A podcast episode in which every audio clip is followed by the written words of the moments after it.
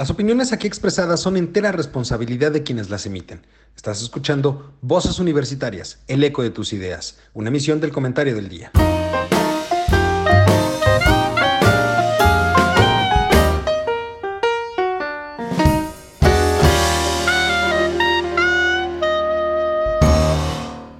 Hola, ¿qué tal mi querido público culto y conocedor? Ya es miércoles, mitad de semana, ombligo de semana. Hoy tocan Voces Universitarias, el eco de tus ideas. En esta ocasión vamos a tratar un tema muy interesante, como pudieron ver en nuestras redes sociales. Vamos a hablar sobre la educación en nuestro país. Y para eso, el día de hoy, contamos con la presencia de mi muy querido tocayo, el doctor Eduardo Bakov. ¿Cómo estás, tocayo? Muy buenas tardes.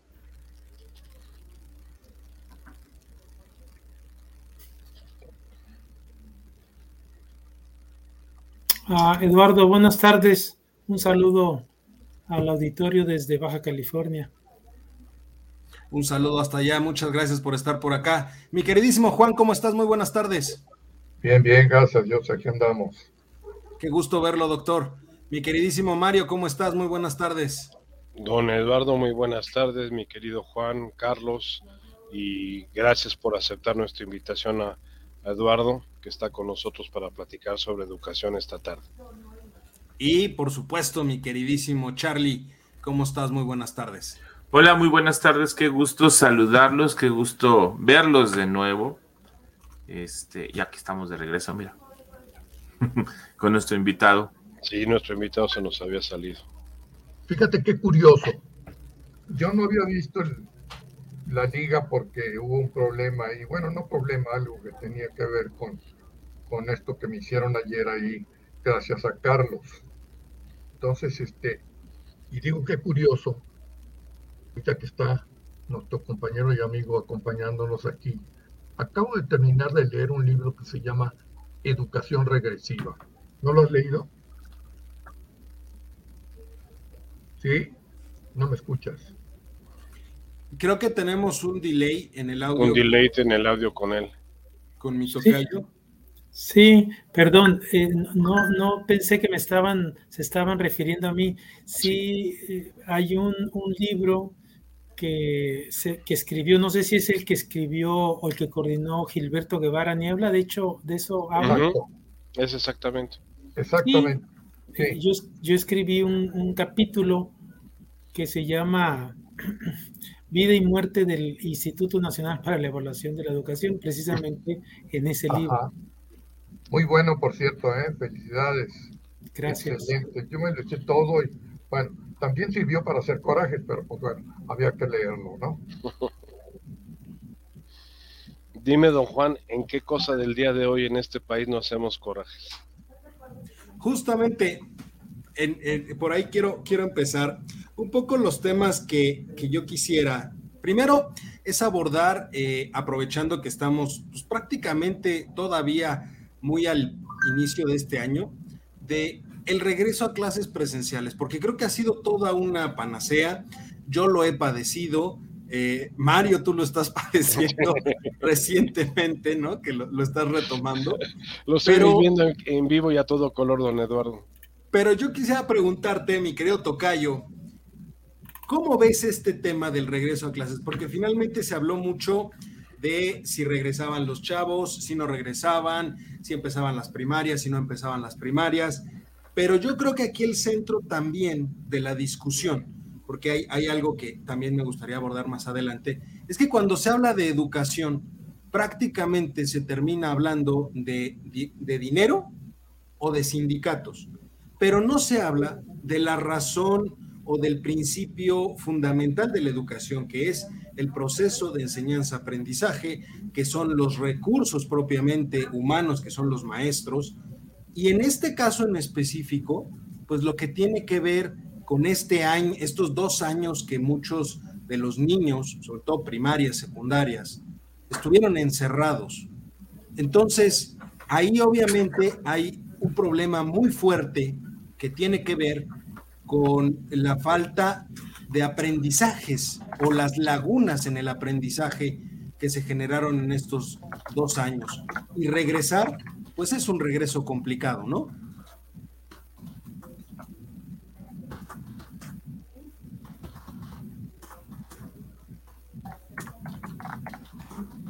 Ah, te, te oigo muy mal, Eduardo, pero espero que ustedes me oigan mejor. Te escuchamos perfecto. Yo, yo comentaría que el regreso a clases era un imperativo. Ok, era un imperativo porque está ya muy bien estudiado. se volvió a cortar. Sí, realmente como tú lo mencionas, don Eduardo, ha sido una catarsis el regresar del modelo virtual al modelo presencial que estábamos teniendo. Quién sabe quién llegó ahí por ahí en, en, este en lugar de Eduardo, pero pues era más agradable que Eduardo, honestamente. Este... ya lo tenemos. Sí, se va, está muy mala señal, fíjate. Tiene, tiene problemas con el conexión de la señal. Sí. Don Eduardo, adelante, por favor. Pero te decía, Sí, sí, les decía que, este, que estaba muy bien estudiado, que los eh, países que más tiempo han dejado eh, o han cerrado las escuelas, eh, mayor es el retraso en los aprendizajes que han tenido. Entonces, algo que es importante de hacer notar es que en México o el país es uno de los países que mayor tiempo han cerrado las clases, han tenido a los estudiantes en una modalidad a distancia, en línea, y que por lo tanto más aprendizajes han eh, perdido. Eh, se calcula que, puede ser entre uno y dos años eh, los aprendizajes perdidos y por lo tanto el regreso a clases va a ser muy complicado porque los estudiantes van a llegar a sus salones, como alguien decía, eh, lo comentaba hoy por la mañana, los estudiantes que llegan a tercer grado de primaria, pues llegan sin saber leer y escribir y sin saber las operaciones matemáticas o aritméticas básicas.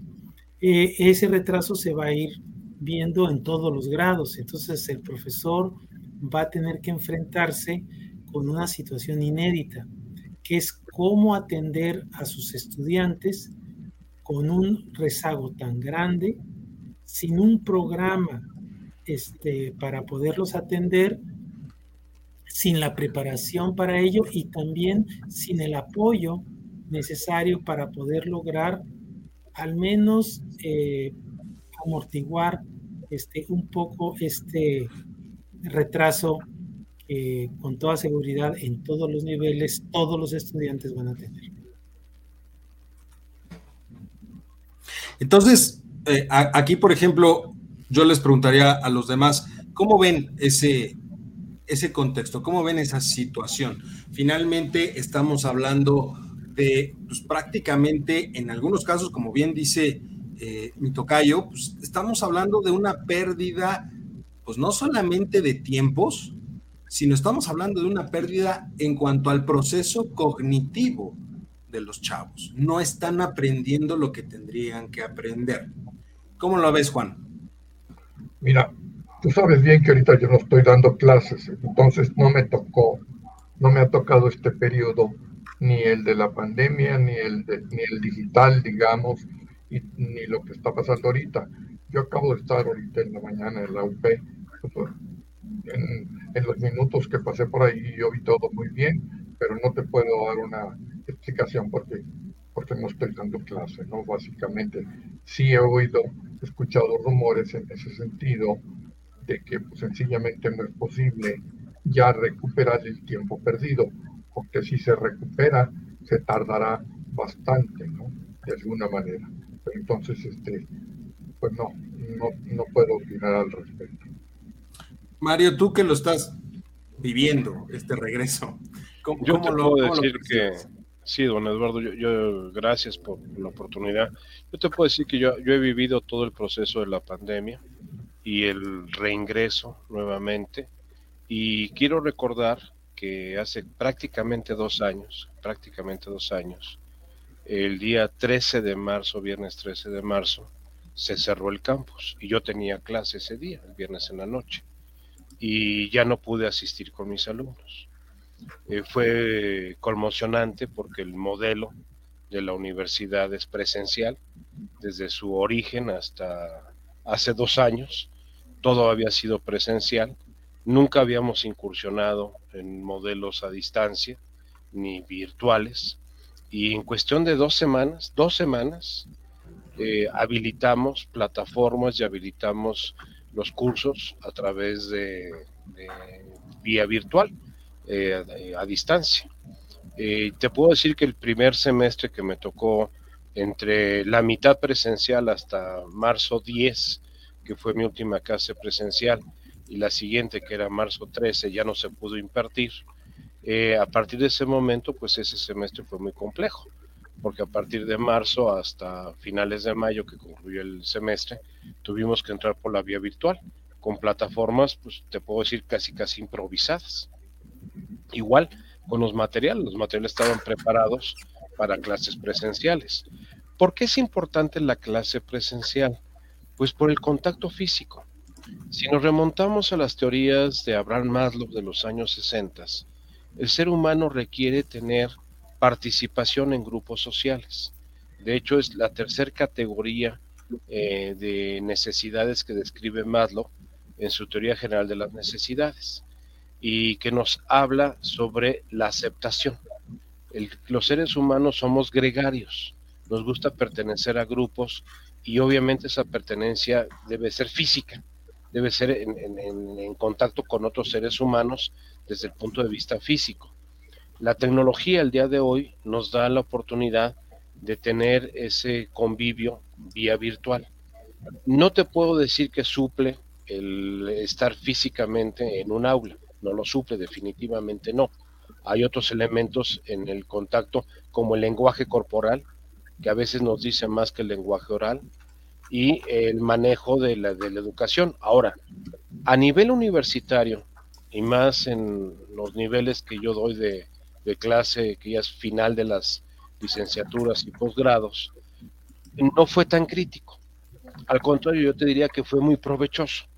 ¿Por qué? Porque los alumnos ya venían de una preescolar, una primaria, una secundaria, una preparatoria y unos primeros años de universidad presenciales. Y esto Inclusive muchos de ellos, perdón que te interrumpa, muchos de ellos ya tenían cierta costumbre de un modelo eh, virtual, porque finalmente en la chamba, pues algunos ya tenían juntas virtuales, ya tenían reuniones de este tipo. Es decir, digamos como que a nivel superior, superior, puras posgrado, pues en realidad no hay tanta. No hay tanto problema. Al contrario, yo te diría que aprovechas mucho el tiempo, o sea, tu tiempo de, exposición es muy amplio, eh, dispones de muchos recursos que ellos pueden utilizar a través de sus equipos de cómputo y de sus teléfonos inteligentes y se potencializa mucho, o sea, puedes manejar muchísima información en poco tiempo y con apoyos eh, tecnológicos muy poderosos.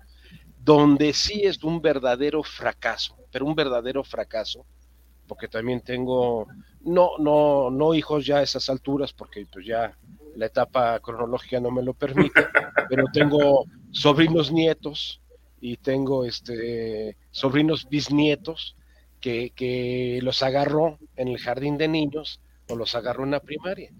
Drama existencial, drama existencial, no solamente para los niños, sino para los papás de los niños, como diría Cachirulo, y para los papás de los papás de los niños, porque eh, los abuelitos pues eran bastante ineptos para poder manejar los sistemas virtuales, los papás tenían que estar trabajando también en home office, y además atendiendo este, clases vía televisión o vía internet y, y, el niño, el niño sí necesita como parte de su formación cognitiva el convivio con otros seres humanos de su mismo nivel, o sea, de su misma edad. Eso es muy importante. Finalmente es, el proceso este donde pues, los propios niños se van jalando, ¿no? Se van jalando y se van. donde, donde van, van ahora sí que cubriendo esas pequeñas lagunas que quedan en el salón, mediante el contacto con otras personas, con los Y no solamente se comparten la torta y el, te iba a decir el, este, juicy, pero ellos ya no existen, el, refresco. ¿El, ¿El qué? El juicy, ¿no te acuerdas aquellos de los famosos este eh, refresquitos que eran de frutas. Frutzi. Frutzi. El frutzi. ya no existen, o sea, ya no existen. Es el que usábamos para colocarlo en las bicicletas. Ah, exactamente, para que, sonaran como motonetas. Oye, pero a, ver, Charlie, tú lo viviste más de cerca porque tus hijos estaban a nivel sí, son más jóvenes. sí, pero fíjate que es bien curioso. Lo que dice Mario es cierto. La gente de universidad que ya estaba en un nivel medio superior, inclusive tengo algunos sobrinos de, preparatoria, traen ese chip de, de, estarse activando. O sea, también traían otras cosas, pero ellos en particular no sufrieron tanto cuando las clases eran teóricas. ¿Dónde venía el problema? Donde necesitabas laboratorios. Ese fue el mayor problema que tuvieron. En el caso de mi hijo, eh, que estudia gastronomía, él necesitaba algunos talleres y entonces algunas prácticas. Él estuvo tomando casi todas sus materias teóricas para no utilizar o no tener que ir al plantel para alguna clase práctica. práctica. Entonces, eso lo salvó. Pero justo hace, que será? Dos cuatrimestres, tuvo que tomar una materia porque ya no había y tuvo que presentarse. Afortunadamente le ha ido bien con las medidas de seguridad, pero estamos hablando de este segmento. El segmento de los, de los alumnos de primaria y kinder, esa es otra situación. ¿Por qué? Porque ellos sí dependen de sus papás.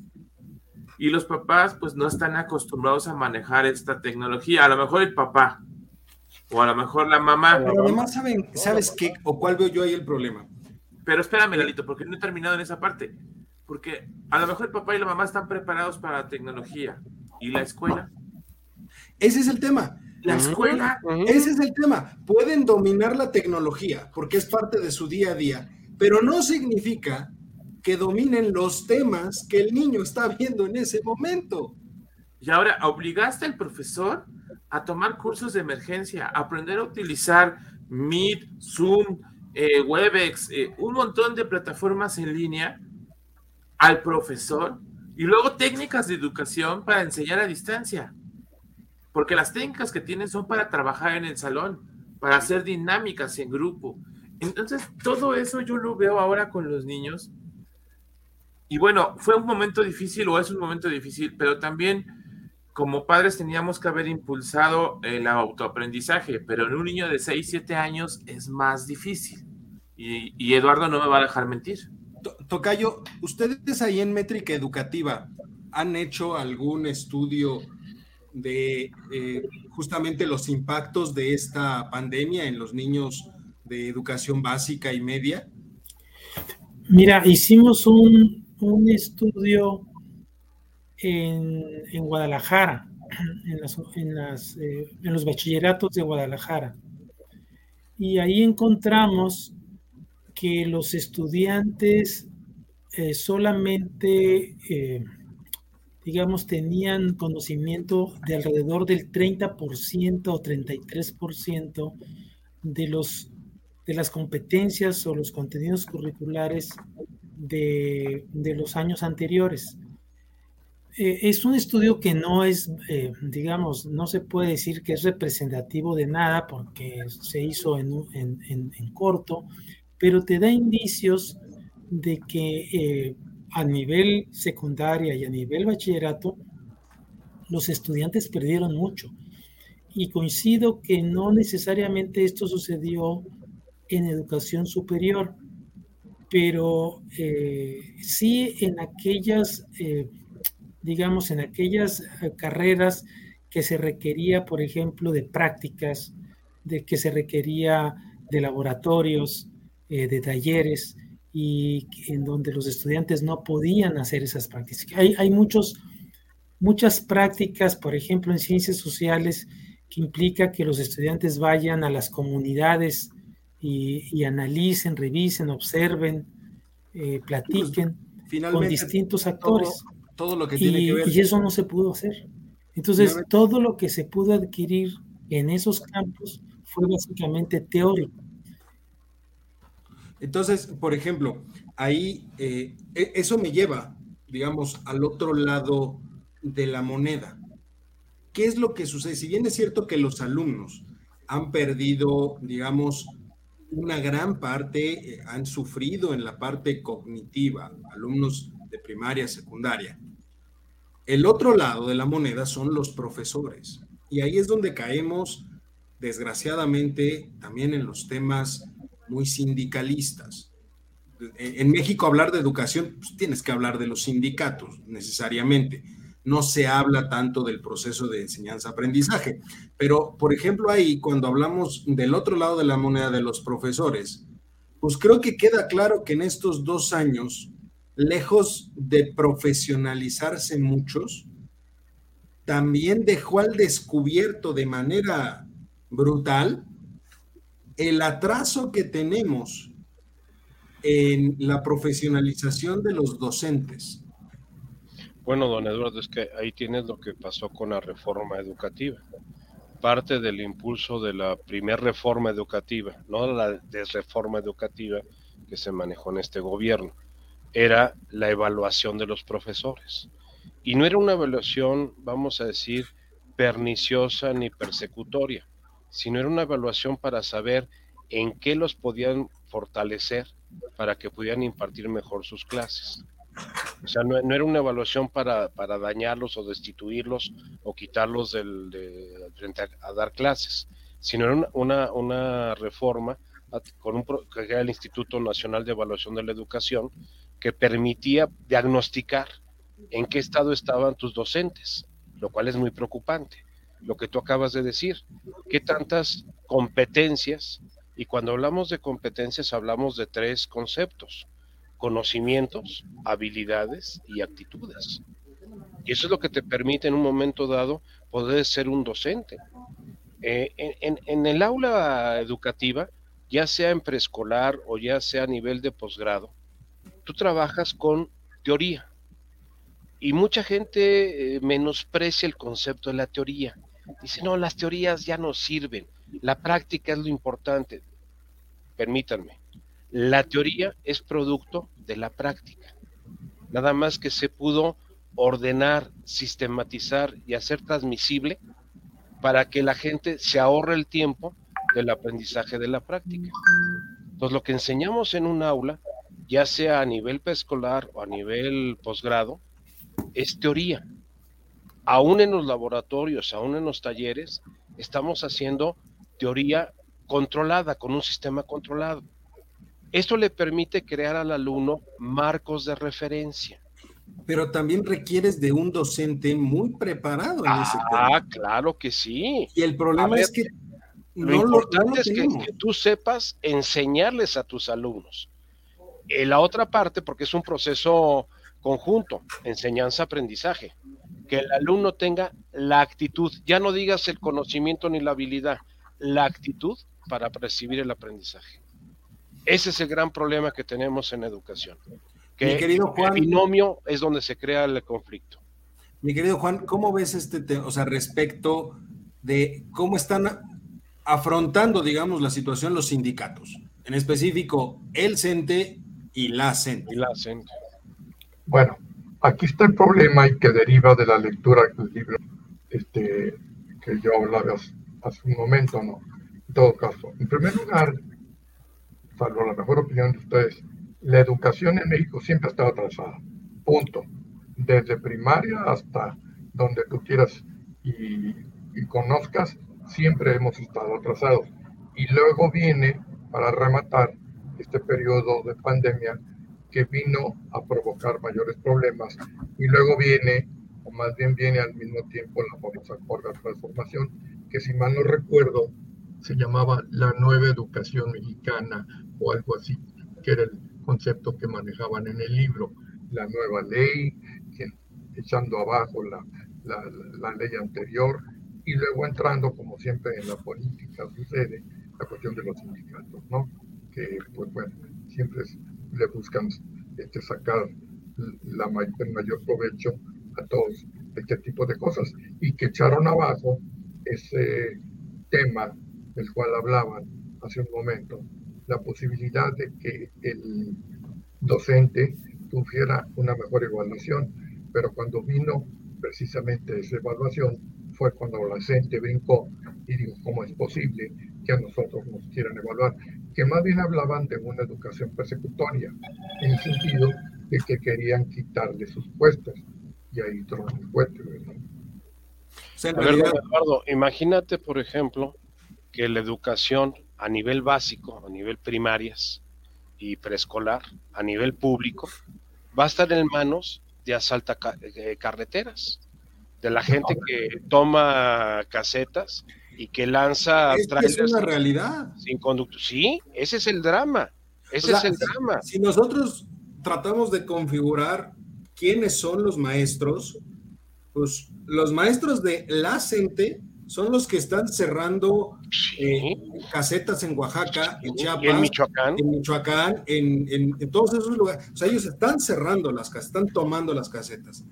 Y si volteamos a ver a el CENTE, pues los que están los que están también cerrando la caseta de Puebla, ¿no? Que lo han, llegado a cerrar, la, de Cuernavaca, y, o hacen plantones o hacen marchas dentro de la ciudad, y en realidad esos, ojo, esos mismos son los que están al frente de un grupo de niños. Creo que es, lo que les va a enseñar. O sea, ¿qué, qué, currículum personal pueden aportar ese tipo de docentes? O sea, e, el binomio es donde está desequilibrado.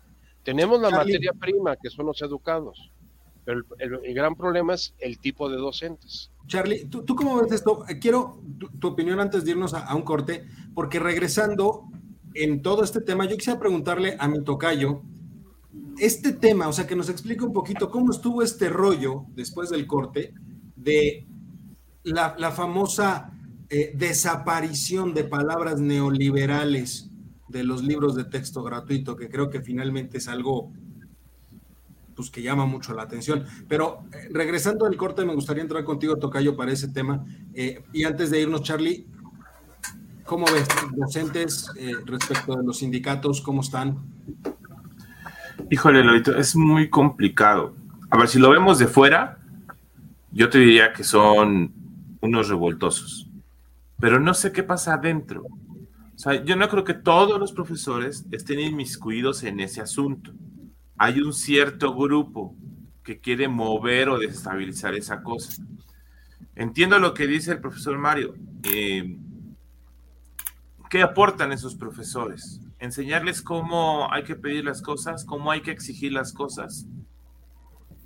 E, es un poco complejo. Si yo lo veo desde afuera, pues sí te digo, una bola de revoltosos y demás, deberían estar dándole clases. Pero ¿qué están haciendo? ¿Por qué lo están haciendo? ¿Qué es lo que buscan realmente? Bueno, mira, yo conozco uno que se puso a cerrar pozos petroleros en los ochentas y hoy vive en un palacio virreinal. Exactamente. si le gusta un ejemplo, y, lo, descalabraron en el 95. en el 95 lo descalabraron. ¿No? Y armó un higote del tamaño del siglo. Pero bueno, ¿qué, les parece si vamos a, a corte? Y regresamos contigo, Tocayo, justamente para tocar ese tema, eh, la eliminación de las palabras neoliberales. Un poco que nos expliques el contexto de esto y finalmente cómo lo ves tú, si podría, digo, de llevarse a cabo, que no es algo que se tenga ya dicho, pero qué implicaciones puede tener. ¿no? Volvemos en un momento. Ya estamos de regreso y ahora sí, Tocayo, un poquito explícanos cómo estuvo esto de borrar palabras neoliberales de los libros de texto gratuitos? Mira, este todo, todo empezó porque en las eh, en las asambleas que se están haciendo o en las consultas, si se le quiere llamar de esa manera, para eh, oír la opinión de los profesores y personal directivo de las escuelas sobre los contenidos que deben de tener los planes y programas de estudio, que a propósito ya están, y lo mismo que eh, los libros de texto, el, director eh, Max, este, Arriaga comentó en una de las conferencias introductorias que es que los nuevos planes y programas de estudio y los libros de texto iban a erradicar los, la terminología que se había estado utilizando desde hace mucho tiempo por organismos internacionales que ellos consideran que son neoliberales o que apoyan el neoliberalismo. Dichos, eh, dichas palabras o dichos conceptos se referían al término de calidad de la educación, al término de la pertinencia, de la equidad, eh, de la eficiencia terminal. Eh, muchos o casi todos de ellos refiriéndose a indicadores que sirven para evaluar o para, eh, digamos, valorar, si no se quiere utilizar la palabra evaluar, valorar las condiciones en que opera el sistema educativo y los resultados que genera. Eh, esto lo conoció eh, personal del Universal, una reportera, y este, me hizo una entrevista a mí, mm, le hizo una entrevista a Gilberto Guevara eh, y a alguien más que no recuerdo. Y opinaron, opinamos respecto a que la censura de estos términos en realidad era un retroceso, digamos, en todos los sentidos porque cambiar las palabras no cambian los hechos, serán la misma educación pero con palabras distintas. Y, para ejemplo, doy el siguiente, ellos eliminan la palabra calidad educativa por una que le llaman excelencia de la educación y ambos términos son sinónimos. Uno se definen respecto al otro. Eh, o, te quitan la palabra evaluación y la cambian por valoración, que igualmente significa lo mismo.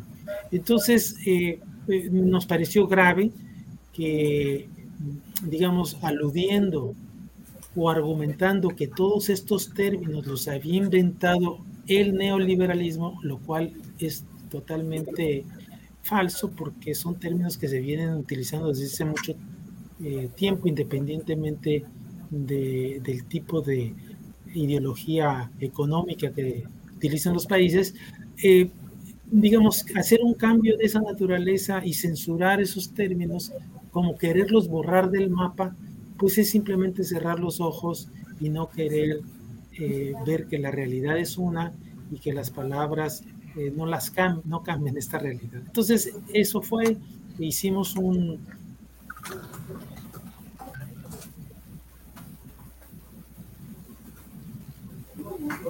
Estamos teniendo un poquito de problemas técnicos. Como siempre lo he dicho, esto es resultado de hacer los programas en vivo y de que nuestro invitado se está dando la buena vida allá en Baja California. ¿No? No, pero, déjame decirte, don Eduardo, déjame interrumpir un poquito, completar lo que estaba comentando Eduardo. Eh, eh, Max Arriaga es un personaje muy característico. Es doctor en filología hispánica, hispánica por la Universidad Complutense de Madrid, curiosamente. O sea, el idioma que hablamos en este país, en México, proviene de España y nos seguimos rigiendo por eh, la conceptualización de la RAE, de la Real Academia Española. Este, eh, él es formado en, en AGUAM, en la Autónoma Metropolitana, como licenciado en Letras Hispánicas y Teoría Literaria y ahora no sale con la novedad, como lo decía Eduardo muy acertadamente, de cambiar por sinónimos eh, la terminología que nos es totalmente habitual. Pero aparte se está eh, metiendo únicamente con adjetivos, ¿no? O sea... No, no, eh, es cambiar, en lugar de decir bueno le decimos más o menos, en lugar de decir malo decimos pues también más o menos. O sea, es utilizar sinónimos que en un momento dado definen eh, el pensamiento que tenemos de un iletrado y un ignorante en la presidencia, para darle gusto. Ejemplo de ello, lo que tuvimos los comunicados de la, de la Cámara de Senadores por parte de la mayoría de Morena la semana pasada, donde lo vuelven la encarnación de la nación, del pueblo. Y dudo mucho que quien lo redactó sepa lo que significa. Lo que significa el término encarnación. No, o sea, esa parte no, la creo. Pero, a, ver. Y si nos vamos al concepto hermenéutico de, de, los, de, los, de las palabras, pues es mucho más conflictivo. Pero como eso no llega a ese nivel de, que se está manejando el país actualmente, pues es, eso es hablar con, con palabras sordas. Perdón, Eduardo, tú continúa. Ah, adelante, Tocayo. No, eh, yo, yo quería nada más terminar eh, con esto en el sentido de que, mira, en el fondo, si ustedes revisan el marco curricular, el nuevo marco curricular del 2022, es más que cambiar este, las palabras. E, es, digamos, una parte es el cambio de conceptos y de palabras, pero otra que llama mucho la atención es que la cuarta transformación cree que en realidad es una transformación y no solamente un gobierno, que están eh, cambiando de raíz al país y que quieren hacer, inventar un nuevo hombre y mujer mexicano que se identifique más con sus raíces indígenas, eh, que piense más en la comunidad, eh, sobre el individualismo y, de alguna manera tiene raíces, vamos a decir, de una cultura marxista eh, muy similar a, lo que ha propuesto la CENTE en su propuesta educativa. Si ustedes revisan eh, los documentos de la CENTE, que les, les conmino a que lo revisen, y luego ven la terminología que utiliza Marx Arriaga, se ve que se pusieron de acuerdo y que hubo una negociación en los planes y programas de estudio y libros de texto para que la concepción, yo no sé si llamarle neomarxista, este, o lo que fuera. Sí, lo, que dice otra vez se nos fue. Pero, a ver, entendiendo este concepto, pensémoslo, o corríjanme mejor dicho si estoy equivocado todos los gobiernos, no ha habido un solo gobierno que no trate de imprimirle cierta característica a la educación en México, lo cual es totalmente normal. Pero creo que no había habido una ideología tan marcada desde que lo intentó en aquel entonces Lázaro Cárdenas, cuando hablábamos de la famosa educación marxista, ¿no? Que se empezó a dar por aquellas épocas. Eh, y hasta ahorita no se había dado algo de este estilo. Pero entonces finalmente, ahorita que ya tenemos de vuelta a Kenny Tocayo, sí hay un impacto, o sea, sí quieren impactar de fondo lo que es la educación en México, aunque es un impacto muy comodino, digámoslo de alguna manera. Ah, sí, porque acá es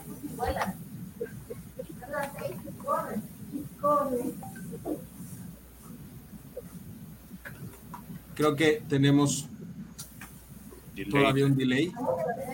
Sí, es que no te oí, Tocayo, al final nada más para terminar mi idea.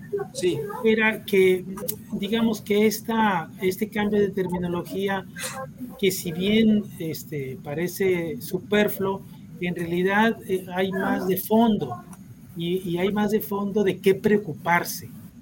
Este, no, no solamente es el cambio de terminología. Ellos argumentan, ¿verdad?, que esa terminología la inventó eh, el neoliberalismo y por lo tanto ellos quieren cambiarla por una que sea adecuada a las este, líneas de pensamiento de la cuarta transformación. Y la verdad creen que van a cambiar al país en todos los sentidos y que y por lo tanto están haciendo como una cruzada de, de un cambio el cual este, habría que preocuparse cuando uno lo lea de a de veras y con toda este, calma y, vaya al fondo de las cosas, ¿verdad?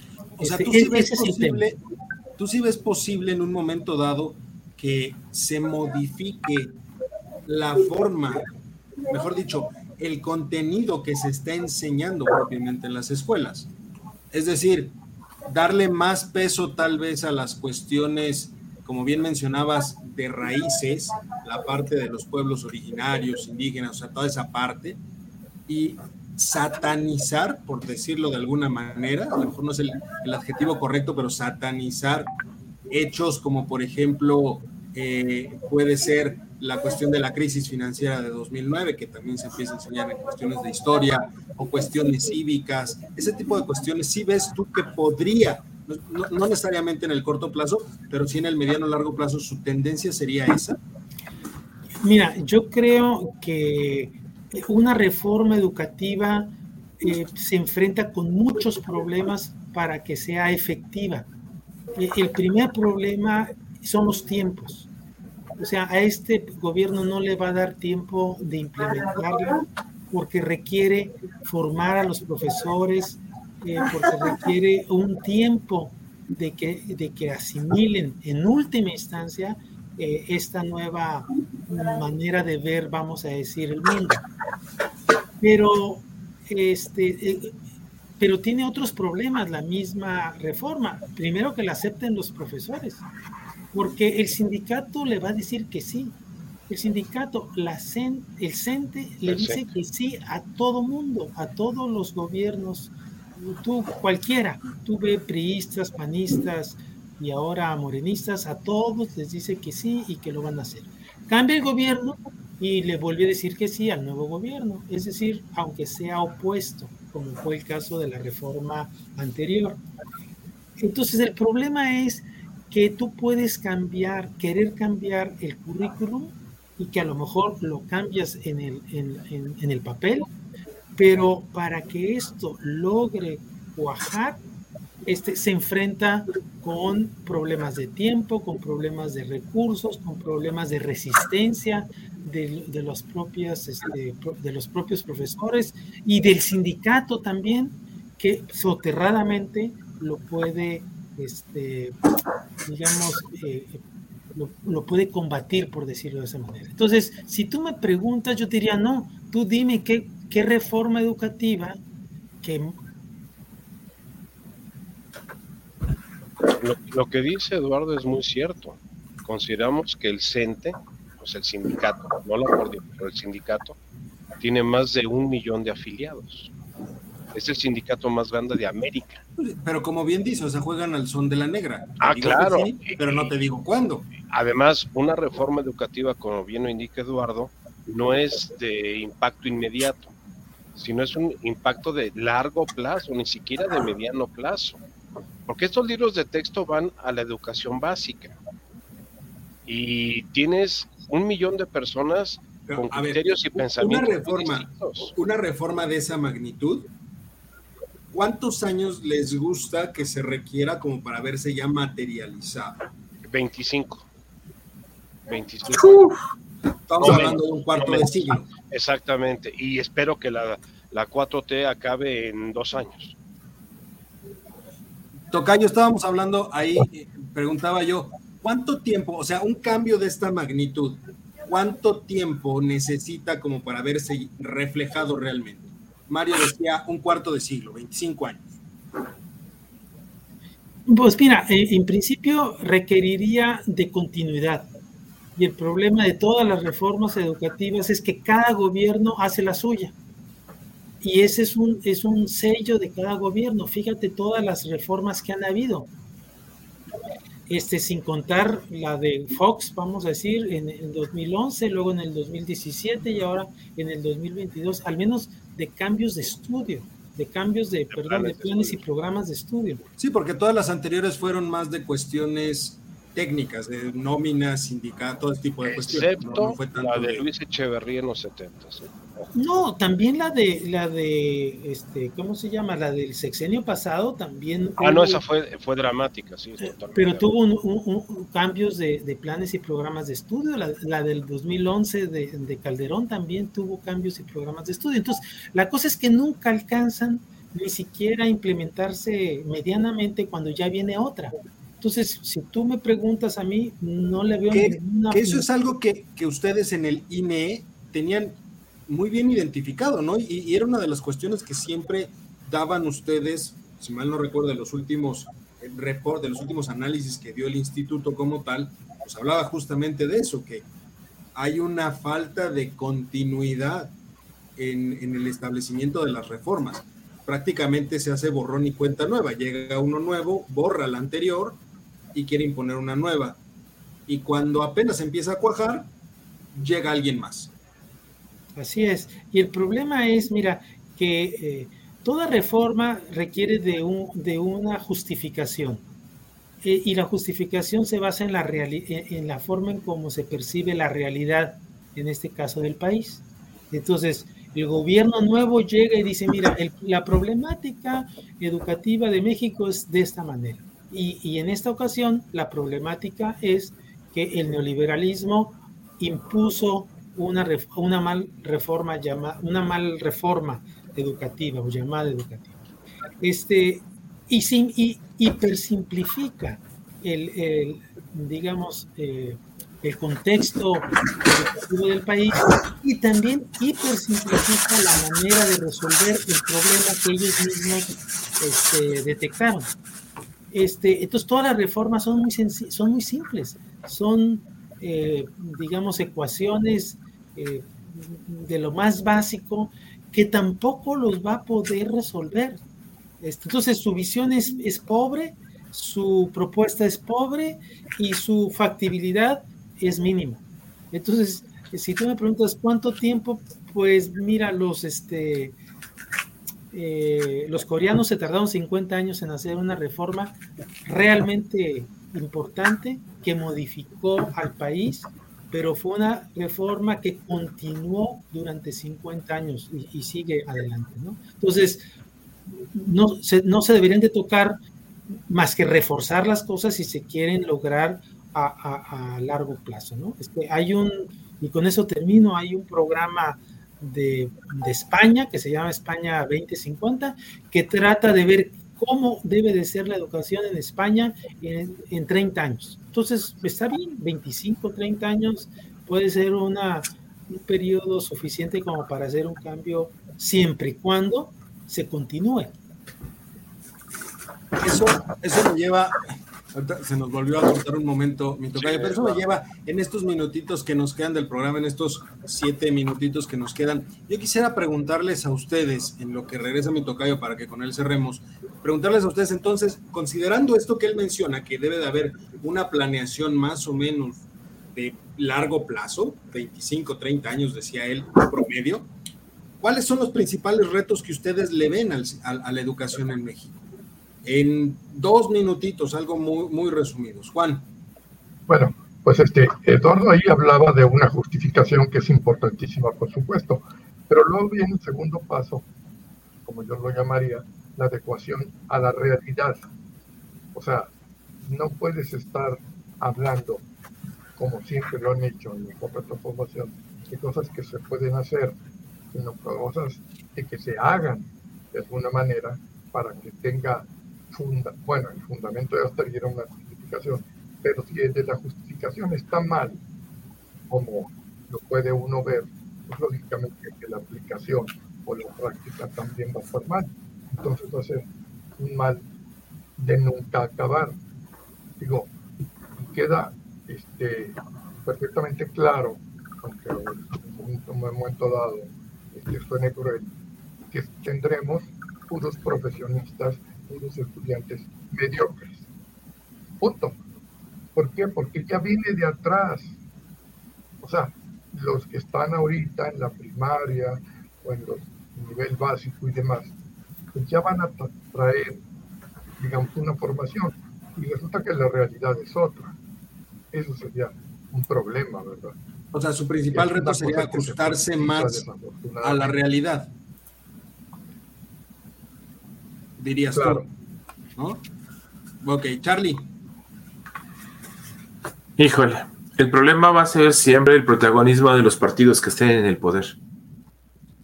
Porque el hecho de no quererle darle continuidad a un proyecto que va a fortalecer al país, dice, no, no sirve, quítalo y ponemos el nuestro.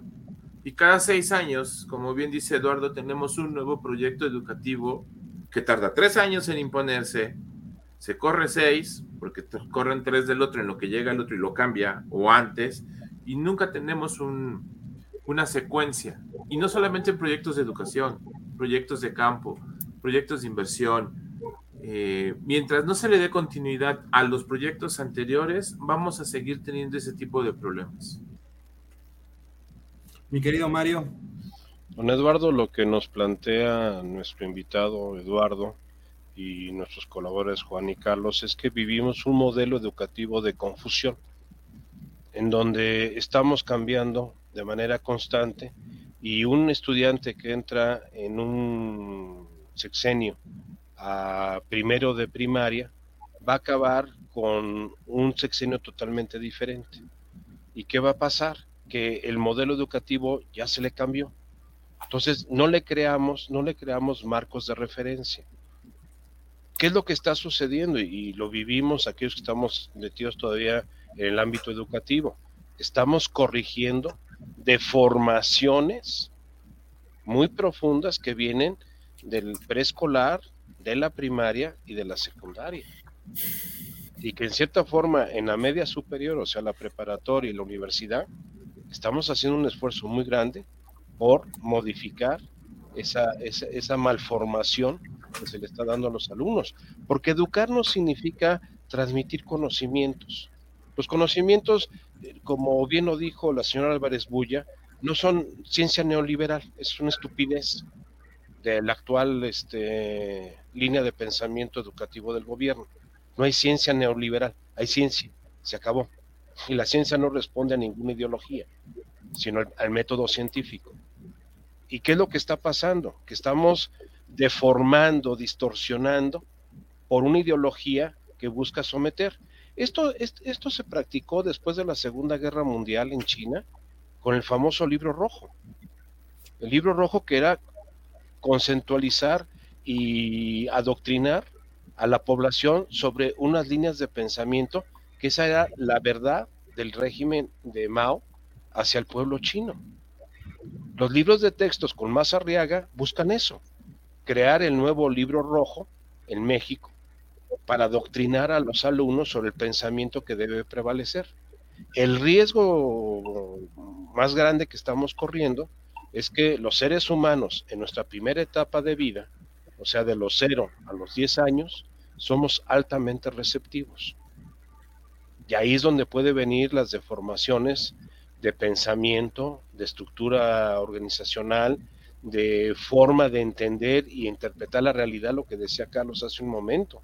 O sea, nosotros respondemos a la realidad que nos rodea, pero si la interpretamos con estos elementos, pues obviamente la estamos distorsionando. Si hay, si hay, un, hay un ejercicio, los griegos lo decían la, la paidea. Paidea no es nada más educar, es formar es generar que el, ser humano entienda su potencial intelectual para poder aprender y manejar información. Y eso es lo que, necesitamos. Pero que finalmente para lograrlo necesitamos planeaciones de largo plazo. O sea, no. Eh, básico de Eduardo, regrésate al proceso administrativo. Planear, organizar, dirigir y controlar. Es, el proceso administrativo. No, nos, no vamos a inventar el hilo negro. Tocayo, en, los minutitos que nos quedan, dos cosas quisiera preguntarte. Uno, ¿cuáles son los principales retos que tú ves en la educación en México? Y dos, si es posible, nos comentes muy rápido respecto de este último artículo que escribiste, ¿qué es lo que está sucediendo con los investigadores del SNI? Mira, eh, digo, los retos eh, de México, pues son, es el, es el regreso a clases de una manera este, ordenada, y que haga sentido para que se puedan recuperar los aprendizajes y los espacios que se abandonaron, que se vandalizaron y que no están adecuados ahorita para regresar. Muy importante. Ese es uno. Eh, eh, más importante todavía es recuperar el abandono. Es decir, que los estudiantes han abandonado, una cantidad importante de estudiantes han abandonado la, escuela, están fuera, y si los tienes fuera, pues no van a aprender este, y no van a estar en la mejor condición para que tengan un buen futuro, van a estar, digamos, más propensos a la delincuencia y a, la drogadicción y al crimen organizado, muchas cosas que no nos convienen. Entonces, recuperar todos esas, esos estudiantes jóvenes que se han perdido y que se han, abandonado la escuela, para mí son esos dos grandes retos, ¿verdad? O sea, recuperarlos y atenderlos bien. Eh, y, por supuesto montar una buena estrategia que no se ve tampoco cómo, eh, meterle recursos, que tampoco se ve, para el regreso a clases eh, de manera tal que no vayamos a perpetuar eh, los rezagos que ya tenemos. Ese es, ese es. Ahora, respecto a, a, los investigadores, pues son muchas las cosas que le están pasando y que estamos sufriendo. Mi artículo último solamente ponía un ejemplo de cómo CONACIT nos abandonó, porque yo tengo 32 años pagando un seguro de gastos médicos, este, eh, en, en, un, digamos, en un grupo del SNI que coordinaba con ACID y que negociaba con ACID, y de, de las buenas a, a, primeras te deja. Y entonces, ¿qué es lo que hacen? Que las nuevas compañías este, se aprovechan de ese cambio y te incrementan en 50, 60% la prima que anteriormente tenías. ¿Por qué? Porque ya no tienes nadie que te respalde, ya no haces una negociación con el gobierno o una negociación grupal. Entonces, me parece terrible. En lo personal, yo pagué treinta y tantos años para poder tener una seguridad cuando apenas la voy a poder utilizar. No la he utilizado en y tantos años, pero la he pagado. Y ahora que por la vejez uno la, la tiene posibilidad de utilizarla, con así dice, no, pues ahí rásquense ustedes con las uñas y, y, y como sea. Entonces, eso, más la reducción de becas, más la reducción de eh, financiamiento, más este, el querer quitar el, el, SNI o la beca del SNI a los investigadores que trabajan en escuelas o en instituciones privadas, este, son muchísimas cosas que van en contra de, de, una comunidad que lo que ha hecho es estar trabajando durante toda su vida, ganando un sueldo este, digno, pero no un gran sueldo, porque es un sueldo de, de, de académico, este, y eh, digo, es, un, es uno más de los ejemplos que me parece como CONACIT y la subdirectora este, muestran un desprecio, muestran pocas es, es, grave lo que comenta mi tocayo porque está eliminando completamente el único estímulo que existía para aquellos que querían dedicarse a la investigación. Finalmente tú sabías que hacer una carrera como investigador te podía llevar a tener la beca del CONACIT o algunos apoyos por parte del CONACIT.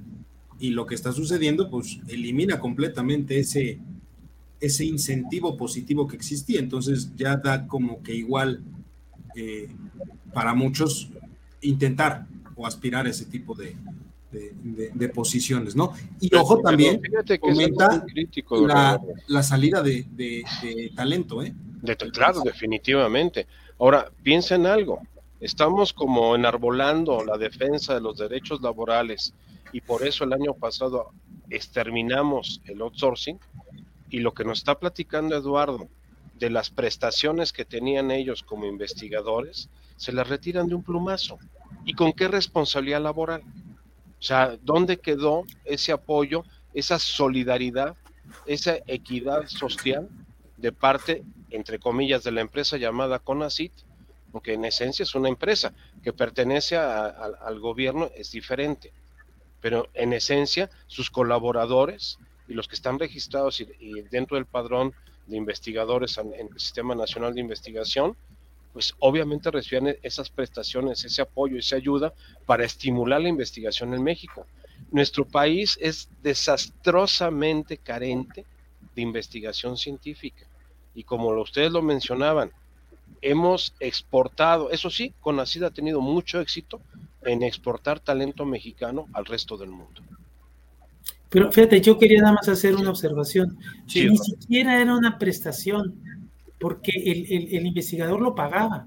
Ah, no, sí lo pagaba, pero vamos a decir que la negociación. Pero había una negociación conjunta. Esa, exactamente. O sea sí. que no, no les costaba nada. Nada, y nada. Seguir adelante, pagando. nada. Uno estaba pagando y solamente necesitabas un portavoz que negociara el mejor costo-beneficio. Las mejores condiciones, sí. Eso no es lo mismo que llegue Eduardo detalle... a negociar su seguro, a que llegue el CONACID a negociar el seguro. Exacto. Son los detalles, digamos, que parecerían pecata minuta, pero que en realidad representan oh, oh. un impacto importantísimo para, para los investigadores. En los pequeños detalles está el diablo. Pero bueno, oigan, se nos, se nos acabó el tiempo. Estuvo buenísima esta plática. Eh, Tocayo, me encantaría que pudieras eh, venir más seguido a platicar de este tema porque nunca se va a acabar. Vamos, es, es, algo que vamos a tener constante. Y sobre todo, yo creo, para finales de, de este año escolar, estamos para eh, mayo, junio, pues va a ser interesante ver cómo estamos cerrando ese año escolar. ¿no? Eh, justamente ahorita con el regreso y todo eso, ¿qué sucedió? Entonces, eh, pues me gustaría mucho que nos pudiéramos ver en próximas emisiones. Te agradezco muchísimo este, tu, participación el día de hoy. Juan, muchísimas gracias. Charlie, muchísimas gracias. Eh, Mario, muchísimas gracias. pero sobre todo usted, mi querido público culto y conocedor, pues a cerrar el ombligo de semana, ¿no? A cerrar lo mejor posible y nos vemos, nos escuchamos la próxima semana. Recuerden seguirnos en todas las redes sociales que aparecieron ahí a lo largo del programa y sonríen. Gracias, buenas noches. Igualmente, muy buenas noches a todos. Gracias, buenas noches.